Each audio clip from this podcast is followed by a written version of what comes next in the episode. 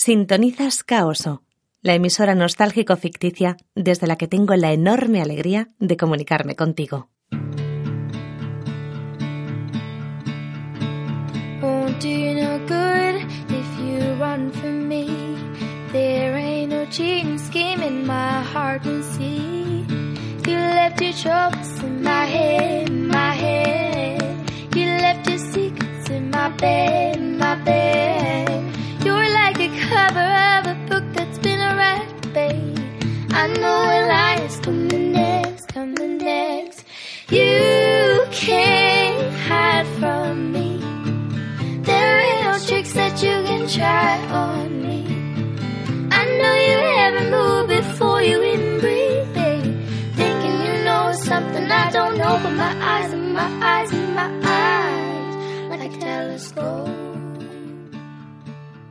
Como siempre, me alegra que nos encontremos de nuevo en nuestra particular Sicily.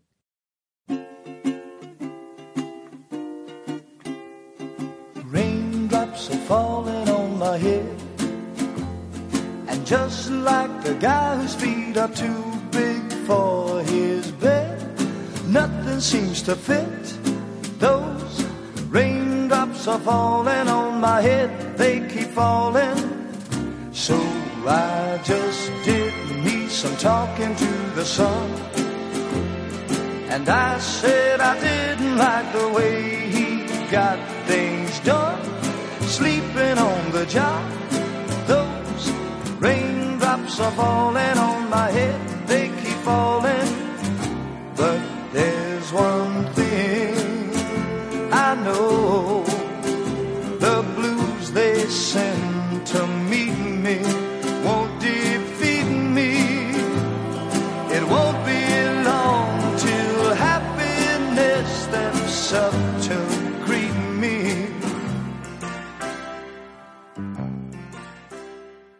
Alba, lluvia, cine. Tres palabras. Aparentemente solo tres palabras, pero tres palabras que están irremediablemente unidas y relacionadas. De hecho, Alba y la lluvia tuvieron la culpa. ¿Y de qué? Te preguntarás. Pues justo de eso va este episodio. Mientras le das una vuelta a lo que te acabo de contar, te invito a escuchar esta canción.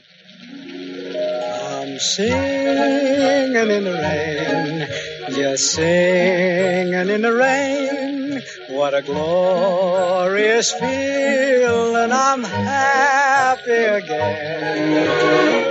I'm laughing at clouds so dark up above. The sun's in my heart and I'm ready for love. Let the stormy clouds chase everyone from the place. Come on with the rain, I've a smile on my face. I walk down the lane with a happy refrain, just singing, singing in the rain.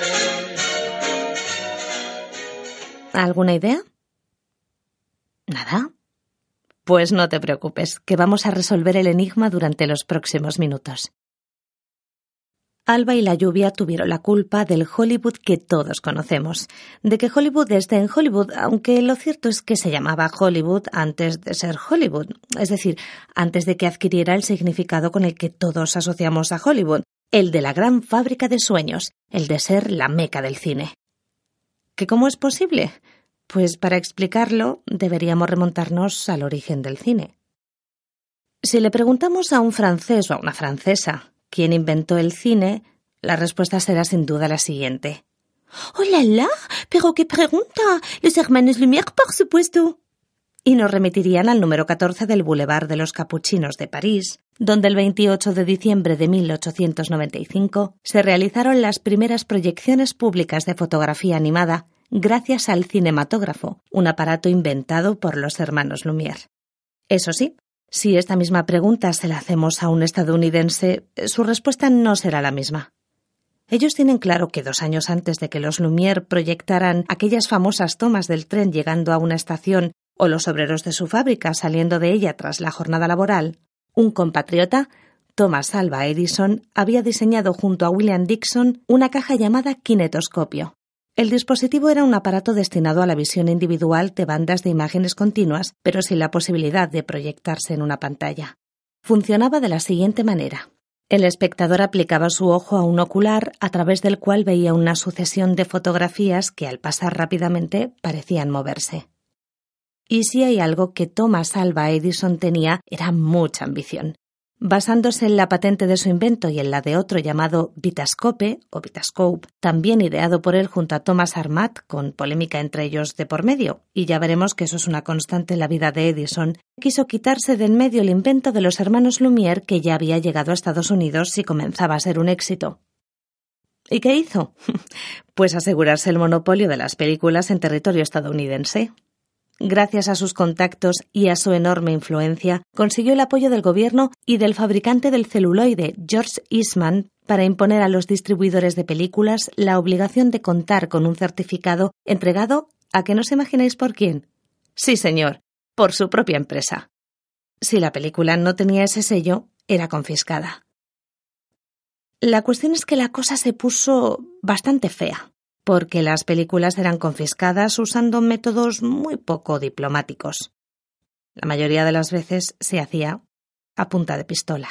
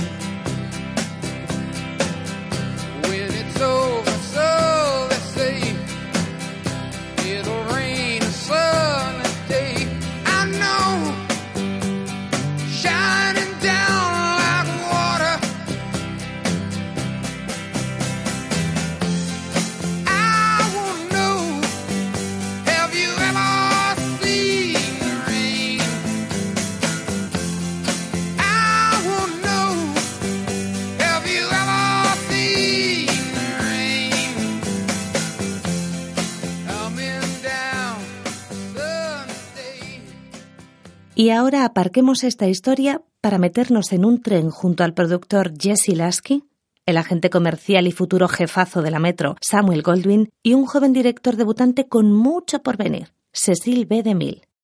Los tres querían rodar una película del oeste llamada El Mestizo, y para ellos era obvio que no había un sitio mejor para rodar que el propio oeste. Y hacia allá se dirigieron. Nuestro tren acaba de parar en Flagstaff, donde está cayendo una enorme tromba de agua.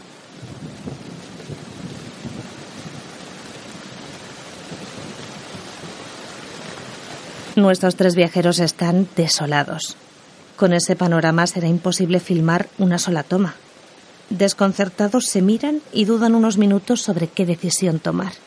Y en ese momento, alguien les sugiere que continúen su viaje hasta California, concretamente hasta una localidad cercana a Los Ángeles llamada Bosque de Acebos, o dicho en inglés, que todo suena mejor, Hollywood.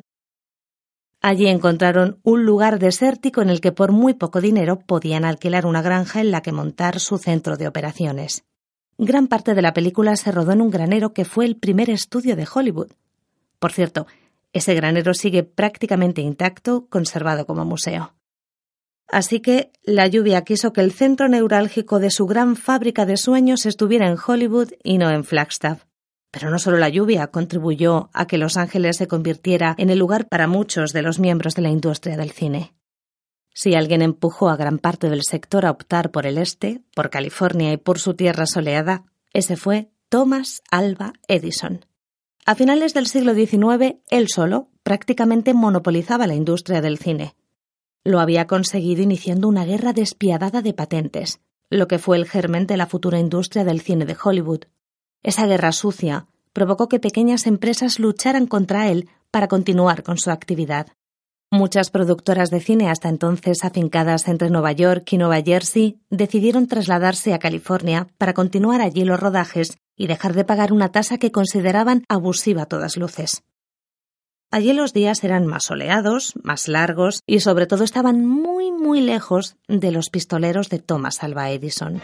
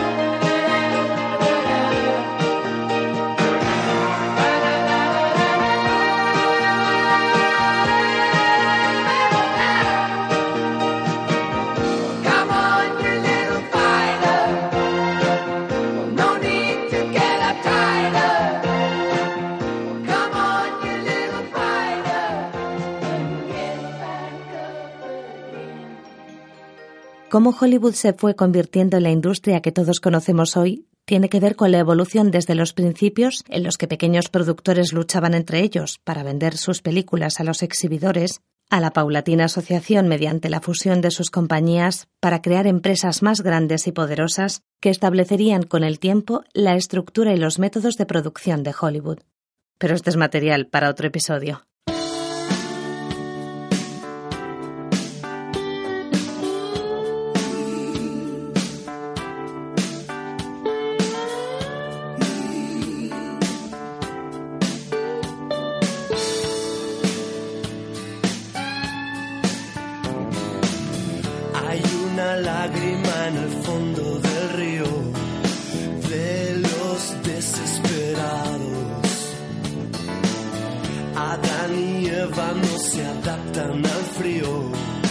Llueve sobre mojado. Bla bla bla bla bla bla bla. Ya no sabe a pecado. Bla bla bla bla bla bla bla. Llueve sobre al asesino de la cola. El padrino 2 le ha decepcionado.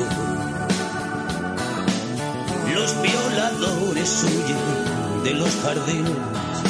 Llueve sobre mojado. Bla bla bla bla bla bla bla. Sueños equivocados.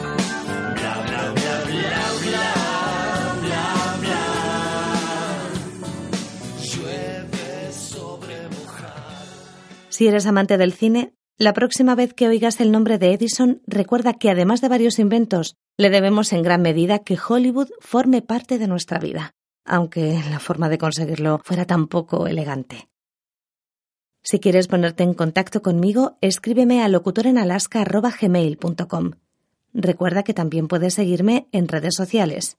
En Twitter, en arroba locutorenalaska. Recuerda que esa CU la sustituimos por una Q. Y en Instagram, en arroba locutora guion bajo en guion bajo Alaska. Muchas gracias por haber estado conmigo descubriendo el inicio de Hollywood como meca del cine. Desde la Caoso te habló Mamen Serrano, locutora en Alaska. Hasta pronto.